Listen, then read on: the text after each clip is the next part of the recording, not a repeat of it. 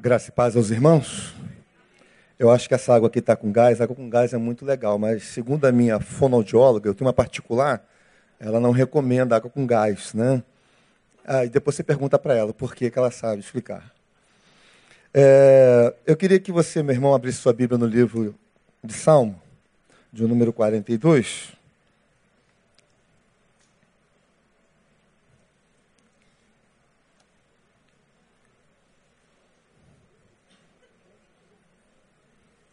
Vamos ler somente os primeiros versículos, os cinco primeiros.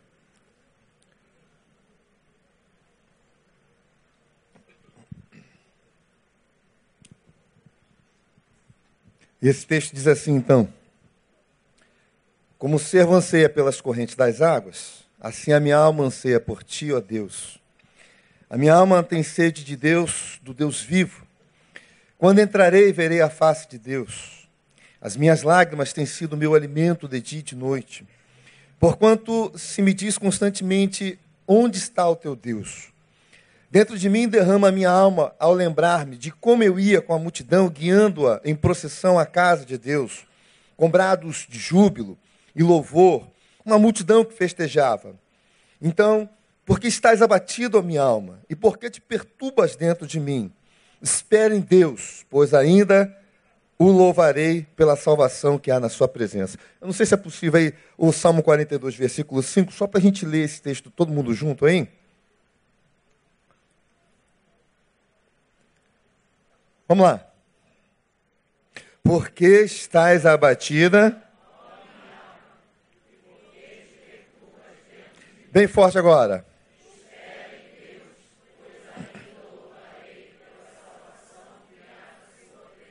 Ok, até aí por enquanto. É, eu não sei se eu vou pronunciar corretamente o nome, né? Mas em 1969, um, um homem da, da, da área da psicoterapia, né? Kubler-Ross, ele criou o chamado modelo de sofrimento. Esse modelo de sofrimento fala sobre os cinco estágios que pessoas é, que perder alguém, perder alguma coisa, né? Ou então até o próprio diagnóstico da pessoa é um diagnóstico de, olha, você tem tanto tempo de vida, né? Não vai durar. O pastor acabou de compartilhar algum uma, um sentimento desse aqui. Então diz que geralmente pessoas que passam por esse processo, que enfrentam esse processo, ela tem aí pelo menos cinco estágios a, a enfrentar. Não necessariamente todos eles, esses estágios foram é, batizados também como estágios de luto, estágios da dor, estágios da morte. E diz o primeiro o seguinte, que você pode acontecer, né? É, o primeiro deles é o da negação. Então, da negação é aquela nossa tentativa de nós negamos porque não conseguimos suportar a realidade. Então, uma vez que não a suportamos, nós negamos o fato. Então, geralmente é aquele tipo de declaração assim: olha, é, isso não está acontecendo comigo. Comigo não, mas o fato é real. Então, nessa tentativa de suportar, vem a negação. Uma outra coisa que pode acontecer é a raiva. Então, suponhamos que passou pelo estado da negação e começa a haver uma assimilação, mas não necessariamente uma aceitação. Então vem a raiva. E, e, e, na raiva o questionamento é o seguinte: olha, por que comigo, logo comigo? Né? É, isso não é justo. É, eu me lembro de uma declaração há muito tempo atrás do Edner Reykjavitz, e eu vou falar isso aqui porque ele falou publicamente, né? E um, um diácono muito querido da igreja dele faleceu, isso quando ele pastoreava em Santos ainda. E então ele ficou muito indignado com Deus, né? ficou com raiva e ele falou com Deus: eu tenho uma lista aqui com os dez nomes que eu podia dar para o senhor. Por que logo esse cara, né?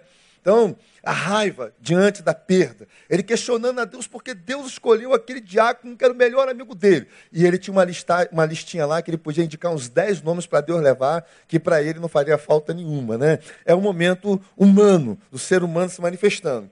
Uma outra questão desse estágio também é a fase da negociação.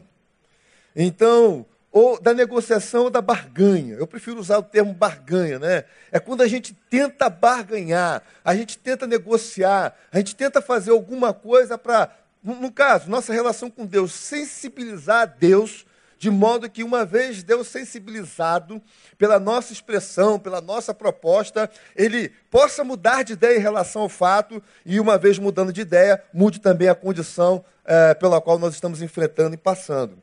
Uma outra fase, um outro estágio, é o estágio da depressão. Aquele onde a tristeza domina, onde a pessoa muitas vezes diz realmente não tem mais jeito, mas ela diz não tem mais jeito não porque ela aceita o fato, ela simplesmente se entrega, ela se rende, ela não quer mais lutar, ela não quer mais eh, nutrir no seu coração ah, qualquer sentimento de esperança.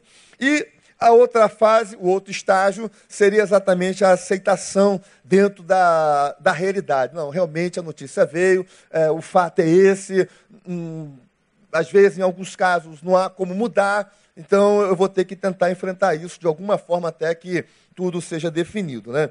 E quando eu leio esse salmo aqui de número 42, né, e, e vejo aqui, identifica aqui um homem solitário, depressivo, não sei se estava solitário porque depressivo estava, não sei se estava depressivo, depressivo porque estava sozinho. Mas o fato que é um homem aqui solitário e depressivo.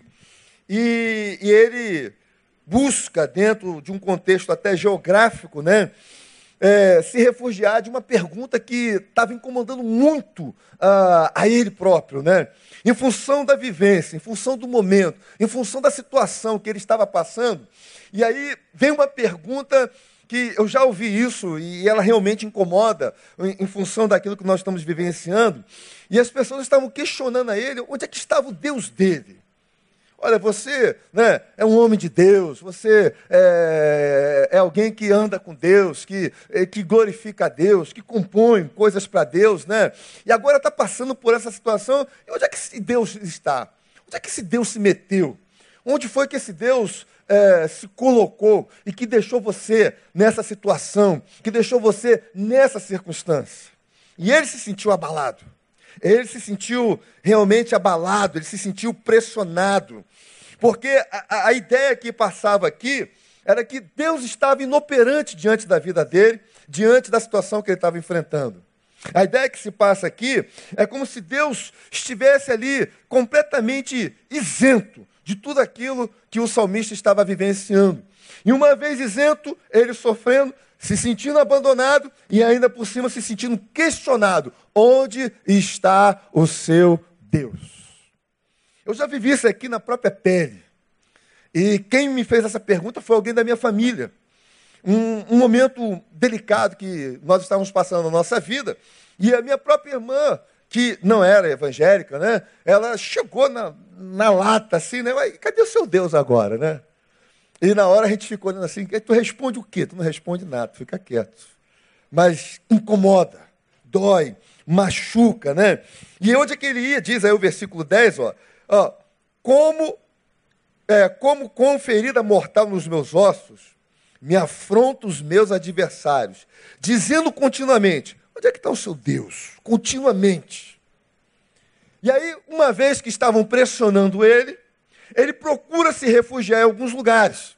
E o, prim o primeiro desses lugares que ele sai, né, é exatamente lá no deserto. Então ele vai lá para o deserto. Diz aí o versículo 1 e 2: Como o servo anseia pela corrente das águas, assim a minha alma anseia por ti, ó Deus. A minha alma tem sede de Deus, do Deus vivo. Quando entrarei, verei a face de Deus. Foi para o deserto com o um único intuito: se isolar. Não quero mais ouvir não quero mais ser questionado, não quero mais ser pressionado. Então ele, ele foge, ele se isola, como quem está precisando negar para poder suportar a sua realidade. Então ele nega, isso não pode estar acontecendo comigo. E uma vez que ele nega e quer tentar, nessa, nessa negação, suportar a sua realidade, ele vai lá e se isola. E ao se isolar nesse deserto, ele tem um encontro com um cervo, com uma corça que está perambulando por ali. A ausência de água é notória em função da própria situação da corça. E ele olha para a corça, vê aquela corça sôfrega, vê aquela corça sedenta, vê aquela corça talvez com a língua para fora, doida para encontrar um rio, um riacho e poder saciar sua sede, se banhar ali, se refrescar. Ele olha para ela, ele vê aquela situação e ele se compara, olha, assim como essa corça está com sede de água, assim também está a minha alma com sede de Deus. Eu tenho sede de Deus. E quando ele declara isso, ele está dizendo o seguinte: olha, no deserto existem alguns animais, né, que eles se tornam quase que autossuficientes, né? Eles têm maior resistência, como o camelo, por exemplo. Então, o camelo é um ser quase autossuficiente no deserto. Mas ele está dizendo o seguinte: olha, eu não sou um camelo autossuficiente no deserto da vida. Eu preciso de Deus, eu preciso de água, eu preciso saciar essa sede. Então, uma vez isolado lá, ele não encontra com Deus, ele não se encontra com Deus, ele não tem resposta. Então, agora eu vou caminhar para o lado oposto. Aqui não tem água, então agora eu vou para o lugar onde tem muita água. E ele caminha para a região norte de Israel. E segundo alguns dizem, é lá exatamente onde nasce o Rio Jordão. E diz aí o versículo 7 o seguinte: Um abismo chama outro abismo, ao ruído das tuas catadupas Todas as tuas ondas e vagas têm passado sobre mim. Então a ideia de catadupas é a ideia de queda d'água, a ideia de cachoeira, né? é a ideia de cascatas, é a ideia de rio escalonado, rio escalonado, cheio de limo. E ele vai, caminha por ali, escorrega, e uma vez escorregando, ele fica à mercê daquelas águas. E aí, fazendo um parênteses aqui, é, Há muitos anos atrás, nós fizemos um retiro de adolescente, com adolescentes, e foi feito lá em Guapimirim. E Guapimirim tem um rio né, que desce maneiro demais.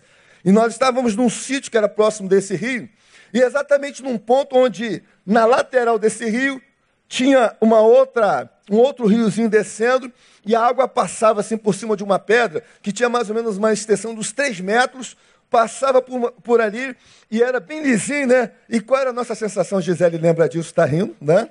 Tem outros aqui. E a gente sentava lá e escorregava, né? E naquela época tinha um personagem, ele não está mais conosco hoje, infelizmente, não aqui, né? Está vivo, graças a Deus. E aquele, aquele moleque sentou naquela pedra, ele ficou lá meia hora e não escorregou. E quando escorregou, ele foi quase que arremessado, empurraram ele.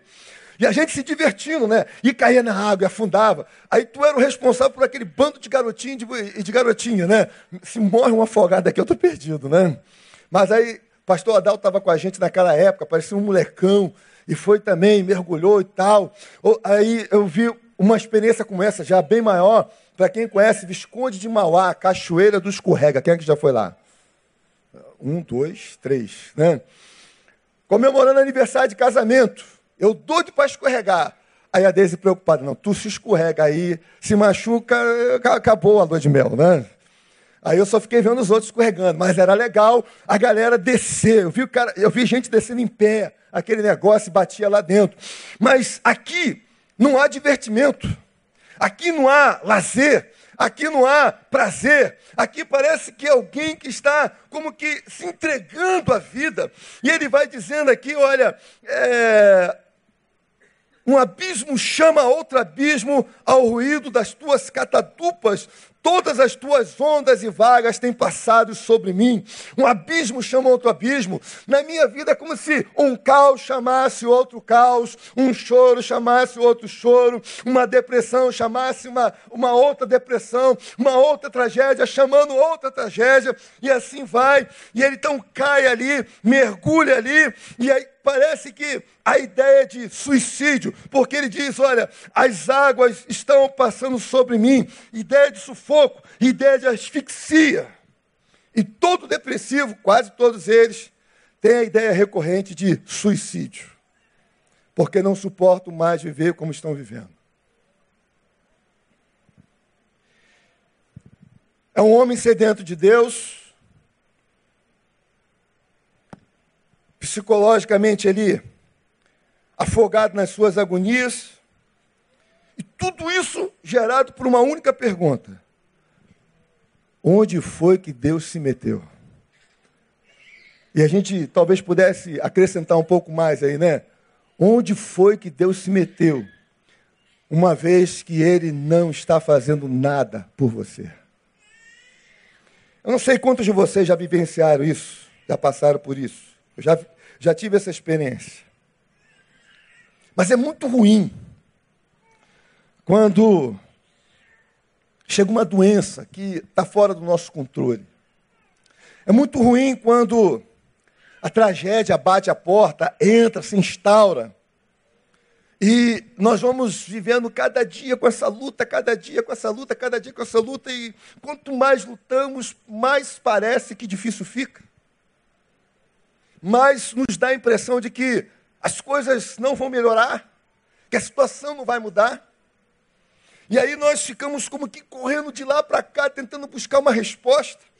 O salmista procurou a resposta no deserto, ele procurou a resposta onde tinha muita água, procurou a resposta onde não tinha água nenhuma. Nós, nesse tempo também, em função dessas coisas que acontecem, que nos acometem, né? Nós vamos fazendo isso da mesma maneira, né? A gente chega num lugar como esse aqui, fica um tempo aqui. Se Deus se manifestar, eu permaneço aqui, eu crio minha raiz aqui. Se Deus não falar nada comigo, eu vou embora.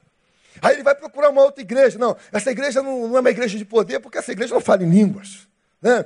Tal, tem uma palavra legal, um louvor legal, mas ela não fala. Então vai buscar, vai buscar poder, vai buscar exorcismo, vai buscar aquela onda de milagres, vai buscar o slogan pare de sofrer, mas o sofrimento continua. Ainda que estão dizendo que vai parar e não para. E fica de um lado para o outro, de um lado para o outro, de um lado para o outro, daqui a pouco larga tudo isso aqui. Quem sabe lá no meio do espiritismo, os espíritos falem mais do que Deus tem falado comigo nesses dias. E gente que vai de um lugar, que vai para o outro, que não consegue a permanência, não consegue se estabelecer, não sabe esperar. E fica correndo de um lado para o outro, como que desesperadamente tentando alcançar uma resposta. Achando que Deus o abandonou, achando que Deus o deixou de lado. E a solução não está aí. E muitas vezes Deus nos permite como que caminhar com as próprias pernas dá aquela sensação de que ele não está conosco, mas ele sempre está. Amém? Nunca te deixarei, nem te desampararei. Diga isso para o teu irmão aí, fala aí. Nunca te deixarei.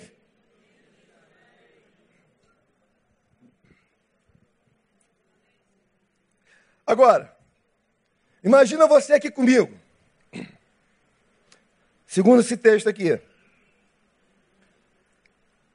O que, é que você acha que acontece contigo?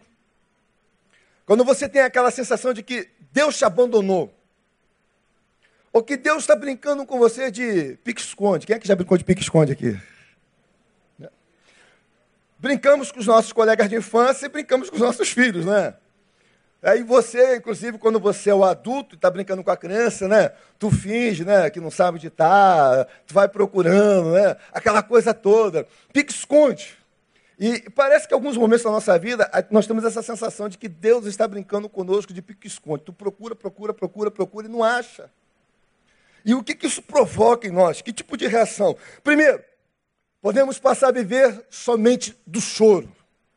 Diz aí o versículo 3 o seguinte: As minhas lágrimas têm sido o meu alimento de dia e de noite, porquanto se me diz constantemente: Onde está o seu Deus? Passamos a viver do choro e a nos alimentarmos dele, num processo de retroalimentação, de agonia e de tristeza, onde a depressão se estabelece, onde a depressão fica ali agarradinha, né, juntamente conosco, quando nós vamos, ela vai junto, e as lágrimas descem, descem, descem, descem, descem, descem. Então ele chora uma vez ele chora porque se deprime, porque se deprime ele chora e fica nesse processo de retroalimentação e que a única coisa com a qual ele se alimentava já não era mais comida, porque é muito comum em pacientes depressivos não ter fome, não ter apetite, não ter vontade de comer. Então o que, que ele come? Ele toma sopa de lágrimas. E sopa de lágrimas não traz sustância para ninguém. Pelo contrário. E ele vai bebendo essa sopinha da agonia. Esse é o primeiro aspecto. Segundo, perdemos essa capacidade de nos alegrarmos. Todo depressivo carrega consigo tristeza. Nem todo aquele que está triste está em depressão, mas todo depressivo carrega consigo tristeza. Falamos no início que ele se isolou. E ele fala de uma coisa aqui de saudade. Olha a saudade que eu tenho. Versículo 4. Dentro de mim derrama a minha alma ao lembrar-me de como eu ia com a multidão, guiando em procissão à casa de Deus, com brados de júbilo de louvor e uma multidão que festejava. Era festa, era alegria.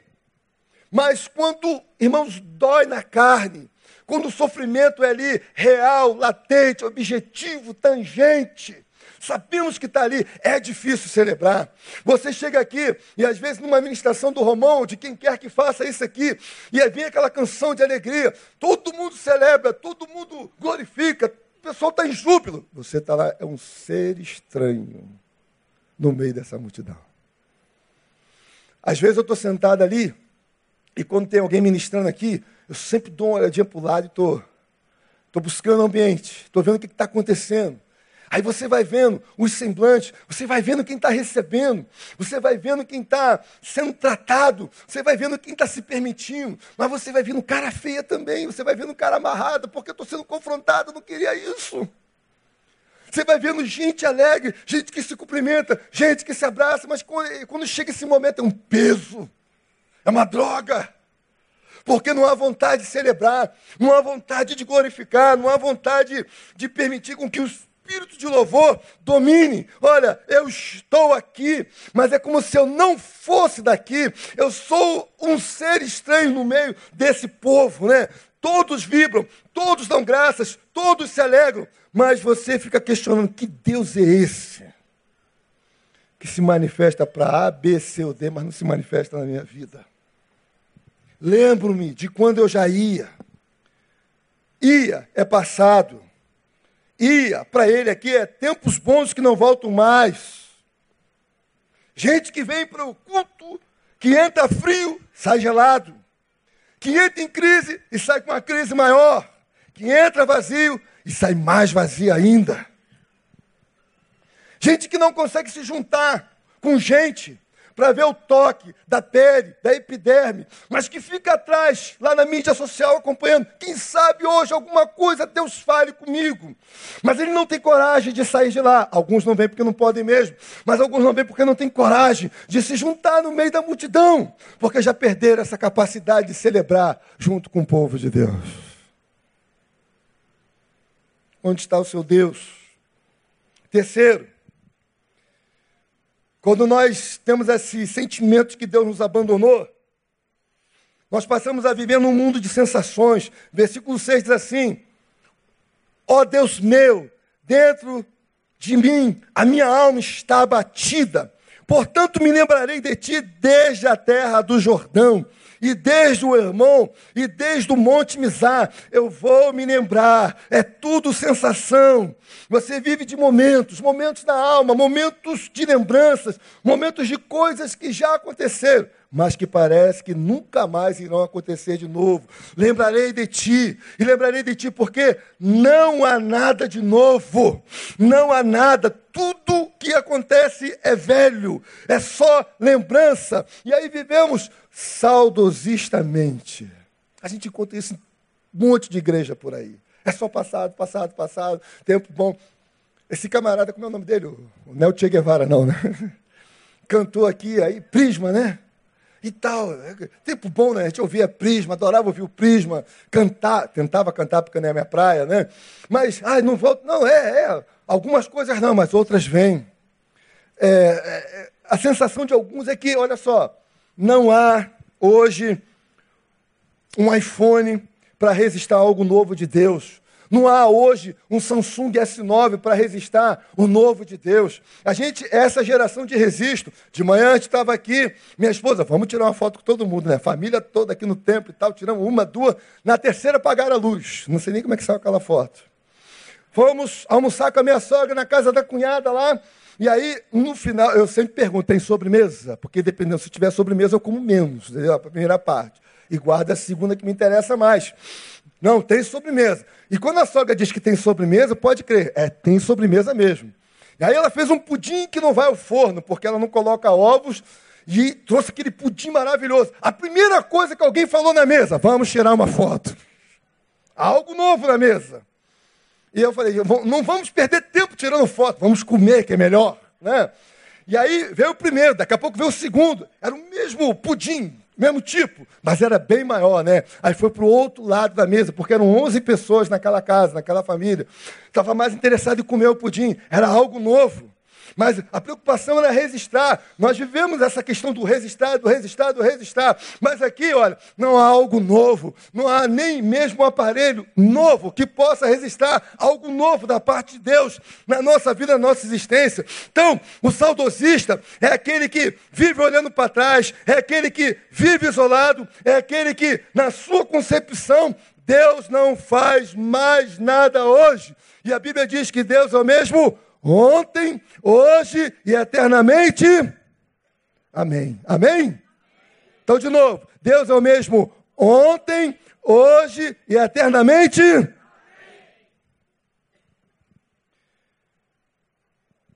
Quando a gente se deixa levar pelas emoções, permitir que as emoções dirijam a nossa vida, a nossa vida vai se tornar algo aterrorizante, pavoroso. A vida não pode ser dirigida pelas emoções. Nós não podemos viver em função daquilo que nós estamos sentindo. Muitas vezes, em alguns lugares, o culto é até avaliado em função disso. Eu estou sentindo a presença de Deus. E quem não sentiu a presença de Deus, significa que Deus não estava lá? E quem garante que esse sentimento de presença de Deus é de fato presença de Deus? A Bíblia não nos ensina a sentir. Mas a Bíblia nos ensina a ter fé. O justo viverá pela fé. Ou ainda, em outras versões, o justo viverá da fé. E se ele recuar, a minha alma não tem prazer nele. Então a questão nossa não é sentir Deus, mas é acreditar nele e naquilo que ele já nos disse: não te deixarei, nem te desampararei. Amém? Diga isso para quem está do seu lado de novo. Olha o que o Senhor está dizendo para você: Não te deixarei, nem te desampararei. Se nós vivermos apenas do que estamos sentindo, a vida tem mais a oferecer dor do que riso. É muito mais fácil encontrar gente com dor do que gente sorrindo. É muito mais fácil encontrar gente mal-humorada do que gente alegre. Estávamos no caminho para cá, engarrafamento aqui na Marechal Fontenelle, quando emparelhamos com o carro do nosso lado e a discussão comendo do carro. Não sei se era marido, mulher, o que, que era, mas a discussão estava feia, não é? Aí eu falei assim: isso é porque é dia das mães. Dia das mães. Então é isso, quando a gente vive nessa questão do sentimento, a vida tem mais oferecedor do que riso.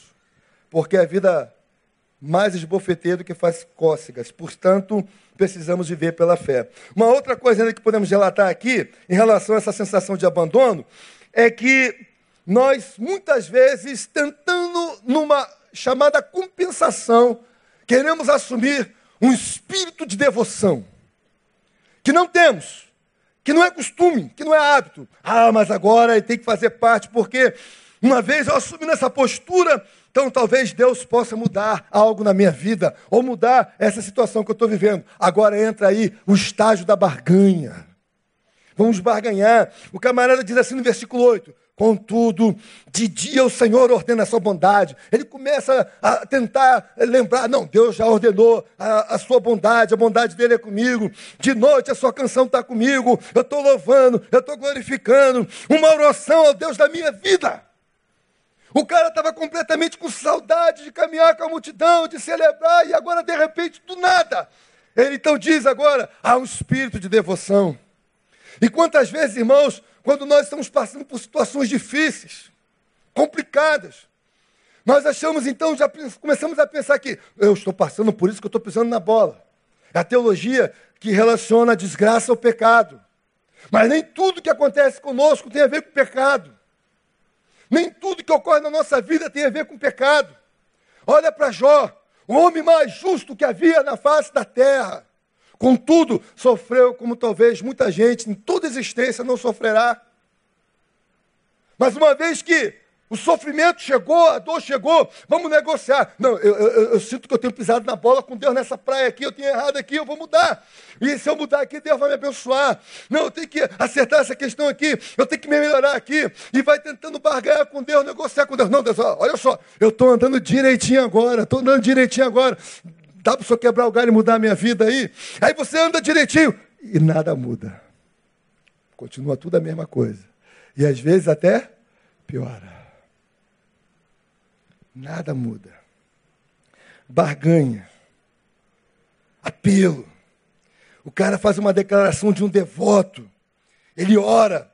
Ele reafirma a confiança. Ele pensa positivamente. Mas essa coisa aqui não tem firmeza. Tanto não tem firmeza que no versículo 9 descamba tudo de novo. Diz assim o 9: A Deus, a minha rocha, digo, por que te esqueceste de mim?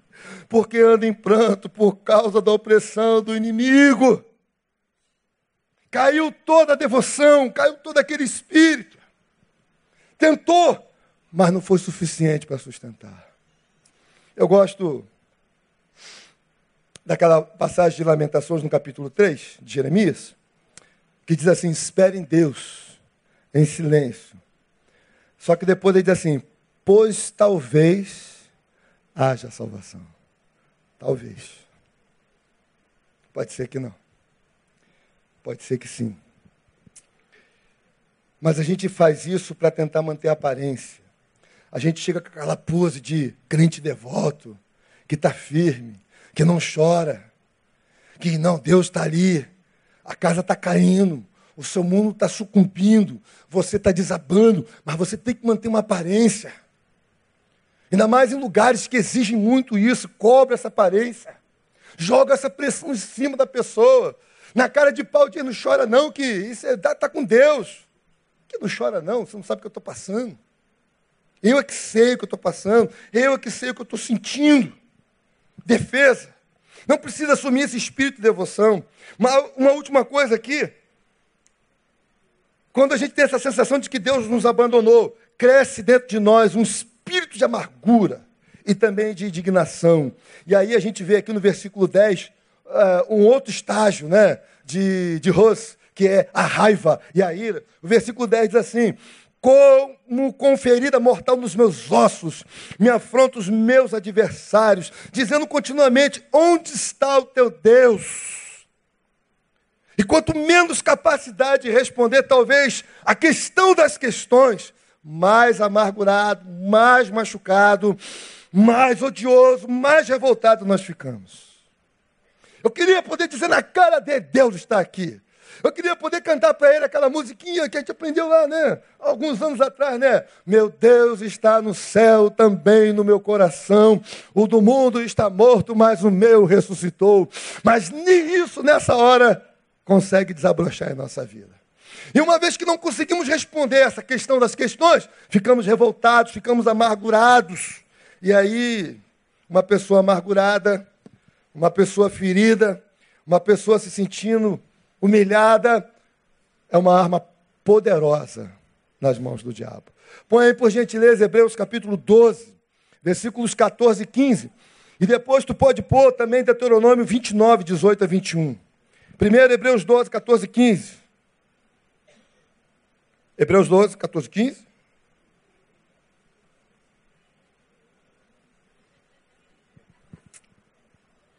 Vai chegar lá. Mais um pouquinho. Tenham paciência. Vou ver quem chega primeiro. Congelou. E quando não chega lá, eu vou tentando chegar aqui. Estou quase lá. Hebreus 12, 14, 15. Não é esse. Diz assim: Segui a paz com todos e a santificação, sem a qual ninguém verá o Senhor.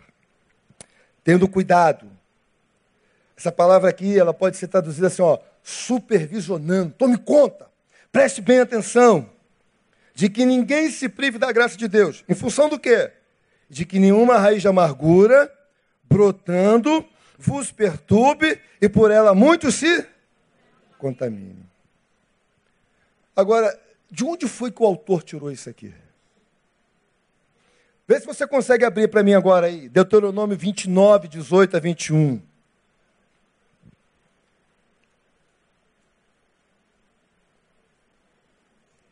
Foi? Olha só, rapaz. Isso aí. Vamos lá. Diz assim, ó. Para que entre vós não haja homem, nem mulher, nem família, nem tribo.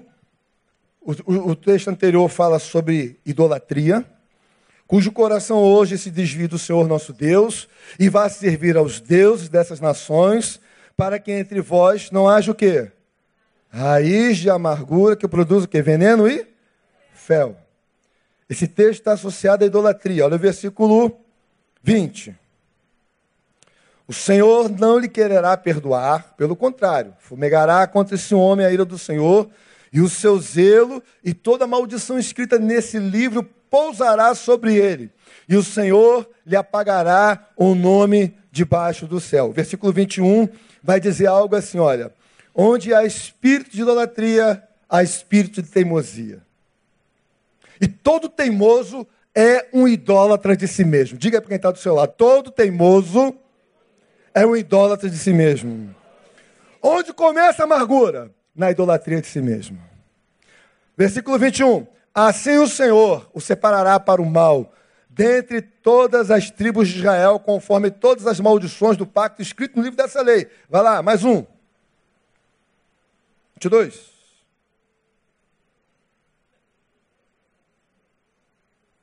Ih, rapaz, não rolou não. Deixa eu ver no meu aqui, pulou um.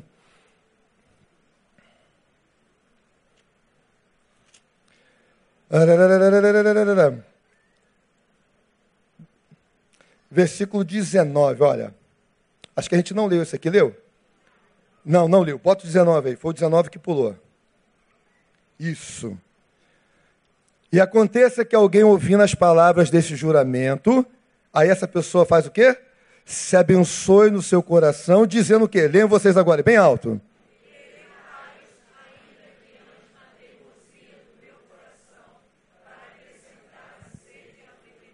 Onde é que começa a amargura? Na idolatria de si mesmo. O coração amargurado, ele não se torna amargurado porque alguém nos feriu. Ele se torna amargurado porque nós perdemos a capacidade de perdoar e alimentamos o sentimento de autopiedade. Tadinho de eu. Coitadinho de mim mesmo. Olha como eu sou vítima. E aí cresce. Quando a atitude deveria ser perdoar. Aí não perdoamos. A amargura cresce.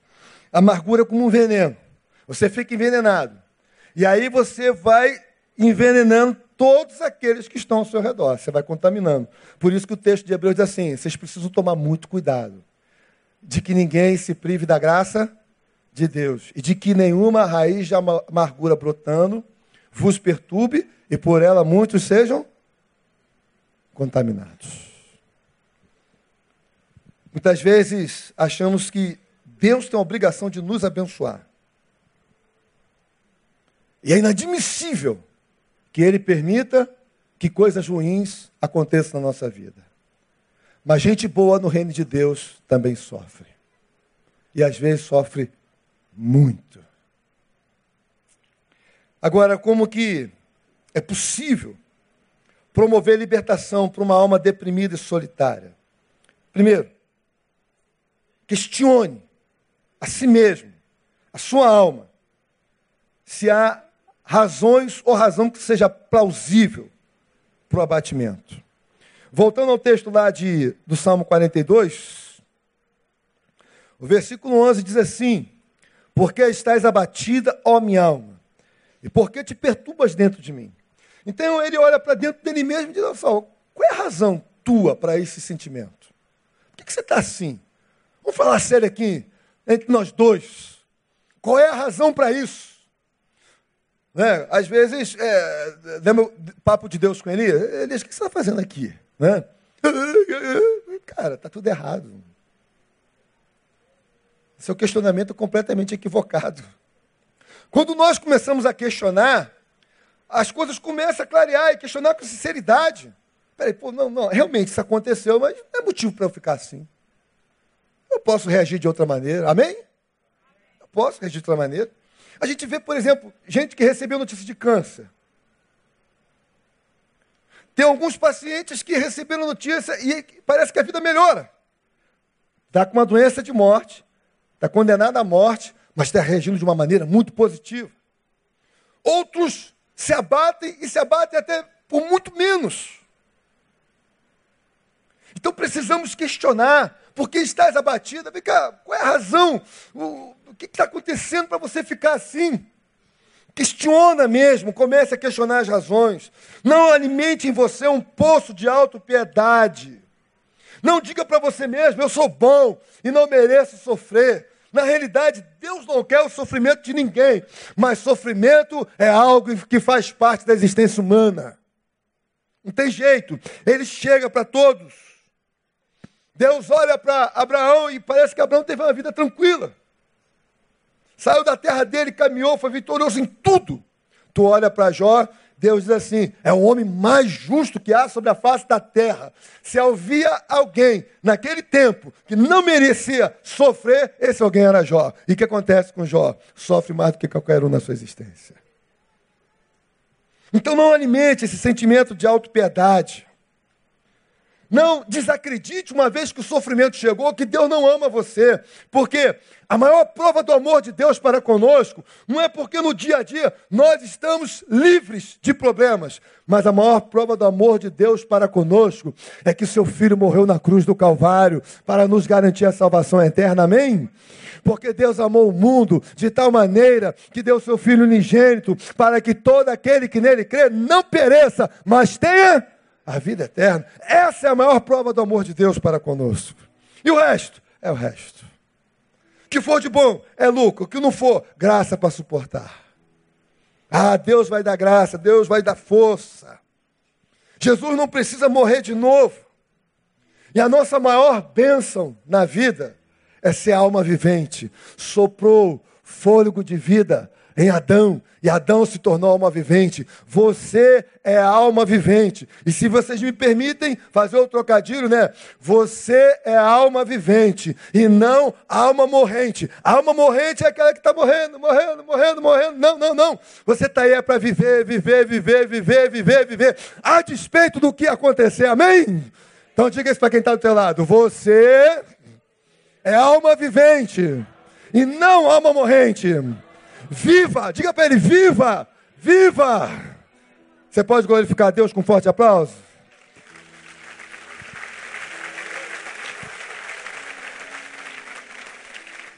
Uma outra questão para promover a libertação da alma solitária e deprimida. Diga para si mesmo que o auxílio de Deus não falha. O versículo 11 ainda diz assim, ó: Vou ler do início. Porque estás abatido a minha alma, e porque te perturbas dentro de mim. Espere em Deus, pois ainda eu louvarei. Ele que é o meu socorro, Ele que é o meu Deus. Primeira vez que eu falei nesse texto aqui, esse advérbio, né? Associado a tempo, né? Essa cronologia. Então, segura um pouquinho aí, ó. Vai chegar o tempo da gente glorificar a Deus. Vai chegar o dia da sua visitação. Vai chegar o dia da sua manifestação. Vai chegar o dia que Deus romperá com o seu silêncio. E vai se manifestar. E vai falar: espera, porque ainda surgirá o livramento. Ainda nascerá a salvação. Ainda virá a libertação. Irmãos, enquanto pudermos colocar esse advérbio ainda em nossas declarações, a vida vai poder seguir em frente e vamos acreditar que vai ser cada dia melhor em nome de Jesus. Onde está o seu Deus? Sadraque, Mesaque e Abidnego não se curvaram ao imperador, à divindade, porque eles só se curvavam diante do Deus de Israel. Por causa disso foram presos, condenados à morte. Diz o texto que aqueceram a fornalha quatro vezes mais, a ponto de que quem os conduziu ser consumido por aquele fogo. Mas antes disso, eles foram questionados, tipo assim, olha, a última chance aí, cara. Se dobra aí, se dobra está tudo resolvido. E aí ele ora, eles olham com muita autoridade para o rei e dizem assim, olha só, rei, fica sabendo de uma coisa. Deus pode nos livrar. E nós não vamos nos curvar diante de você. Mas se não, fica sabendo, ó rei, nós não nos dobraremos diante de ti. Eu acredito que a gente possa acrescentar, junto com ainda, o sinão. Ainda eu louvarei pelo livramento. Chegou, pela cura que veio, pela resposta. Mas e se ela não vier? Ah, se ela não vier, a gente coloca o sinão. Se não, fica sabendo. Deus existe, Ele é comigo, Ele é o meu socorro e o meu refúgio bem presente na angústia. Amém? Ainda se não. Onde está o seu Deus? Não sei. Mas eu sei que ainda eu louvarei. Mas e se ele não se manifestar? Não, eu continuo assim. Porque isso não muda o meu pensamento a respeito dele. E eu vou glorificá-lo. Não porque ele mudou algo em minha vida. Eu simplesmente vou glorificá-lo, porque ele é o meu Deus. É como diz aqui: espere em Deus, pois ainda o louvarei, não é porque ele me livrou, não é porque as coisas aconteceram, mas eu sei que ele é o meu socorro, ele é o meu Deus. Por que, que eu posso esperar? Porque Deus continua sendo meu Deus. Amém? E para fechar, como é que podemos, ou como, como se pode auxiliar uma alma deprimida e solitária a ser liberta, a ser curada? Não acrescente mais nada a essa confissão. Qual é a confissão? Ele é o meu socorro. Ele é o meu Deus, conforme diz o versículo 11. O curioso que, quando ele faz isso, ele diz assim: ó, Ele é o meu socorro e Ele é meu Deus. Na questão da ortografia, nós temos as pontuações, não é isso? Tem vírgula, tem ponto e vírgula, tem ponto de exclamação. O que mais que tem? Hã? Eu não entendi. Interrogação, ponto continuativo e ponto final. Aqui, ele colocou um ponto final. Chegou ao quinto estágio de Ross, a aceitação. É, o momento é esse. Mas Deus continua o mesmo. Ele não se manifestou, mas ele continua sendo meu Deus. Ponto final. Por que, que eu enfatizo isso aqui? Porque ele fez isso no versículo 5. Só que no versículo 5 ele fez a mesma declaração que ele fez no versículo 11. Só que ele botou o ponto continuativo. Ele continuou dando margem para o questionamento. Diz aí o versículo 5. Por que estás abatido, minha alma? Igualzinho versículo 11. Pode comparar. E por que te perturbas dentro de mim? Igualzinho. Espere em Deus, pois ainda eu louvarei pela salvação que há na sua presença. É ou não é igual o versículo 11? Sim ou não? É igual. Qual foi o problema aqui? Que se ele colocasse um ponto final aqui, ele não passaria pelas agruras que ele passou no versículo 6, no versículo 7, no versículo 8, no versículo 9. Acabou. Às vezes, a prorrogação da dor tem a ver porque a gente não sabe a hora de botar um ponto final. Então, se você faz essa declaração, não acrescente mais nada. Ponto final. Questione a sua alma. Por que estás abatida? Há razão realmente para isso? Não, não há não. Apesar de tudo que está acontecendo. Mas por que não? Porque eu ainda vou louvar a Deus. Eu vou louvar Ele por quê? Porque Ele vai mudar a situação? Pode ser que Ele mude, pode ser que não. Não, eu vou louvar Ele porque Ele é meu socorro. Ele é a minha salvação, Ele é o meu Deus. Ponto final, acabou. Falem o que quiser, digam o que quiser, acusem o que quiser. Eu sei em quem tenho crido. Estou bem certo que é poderoso para guardar o bom tesouro até o dia final. Amém?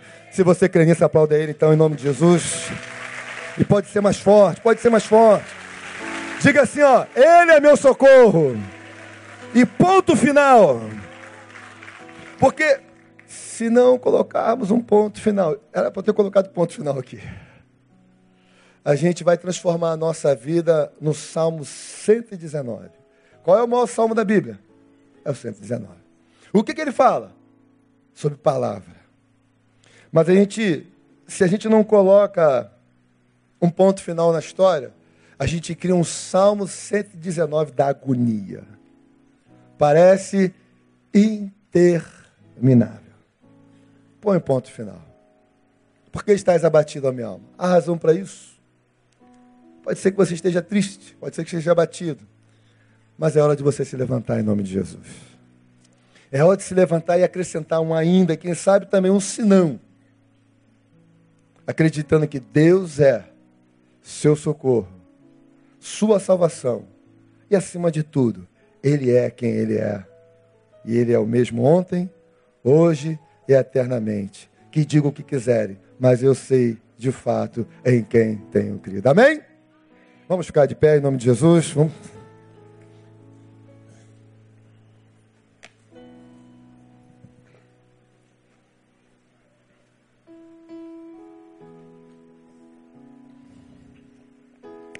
Eu não sei se alguém está vivendo esses estágios de Rose, que passa por negação, por ira, barganha, depressão e, quem sabe, aceitação. A melhor resposta diante daquilo, de tudo aquilo que acontece conosco é realmente aceitar. Aceitar não é se conformar. Não, realmente está acontecendo. O que, que eu posso fazer? Se eu não puder fazer nada, eu aguardo em Deus. Se eu puder fazer alguma coisa, eu vou fazer. Mas se não, que Deus nos dê graça. E é nesse sentimento, querido, que eu faço esse apelo a você, que você vença, quem sabe, quem sabe, a raiva. De repente você está com raiva do pastor, você está com raiva dos seus irmãos, está com raiva de alguém da sua família, como se eles fossem responsáveis por aquilo que aconteceu contigo. De repente nem você é responsável por isso, mas aconteceu. É a vida, faz parte. Negar não resolve nada. Mais do que negar, é necessário pedir graça a Deus, que Deus dá graça para suportar.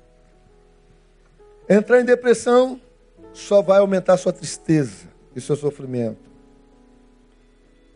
Então, quem sabe aqui nessa noite você sai daqui de cabeça erguida. Pode ser que nada mude nessa noite. Pode ser que tudo mude nessa noite, amém? Mas e se não mudar? Você vai mudar. Você vai sair daqui de cabeça erguida. Você vai sair daqui de cabeça realmente levantada eu vou enfrentar o que tiver que enfrentar com a graça de Deus. Não há razão para que eu me desespere, porque eu sei em quem eu tenho crido.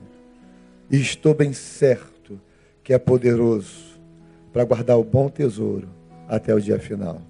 Nesses tempos de tanta incredulidade, nesses tempos de tanta zombaria, nesses tempos de tanta apostasia, Deus quer renovar a fé de alguns aqui nessa noite. Vamos glorificar o seu nome.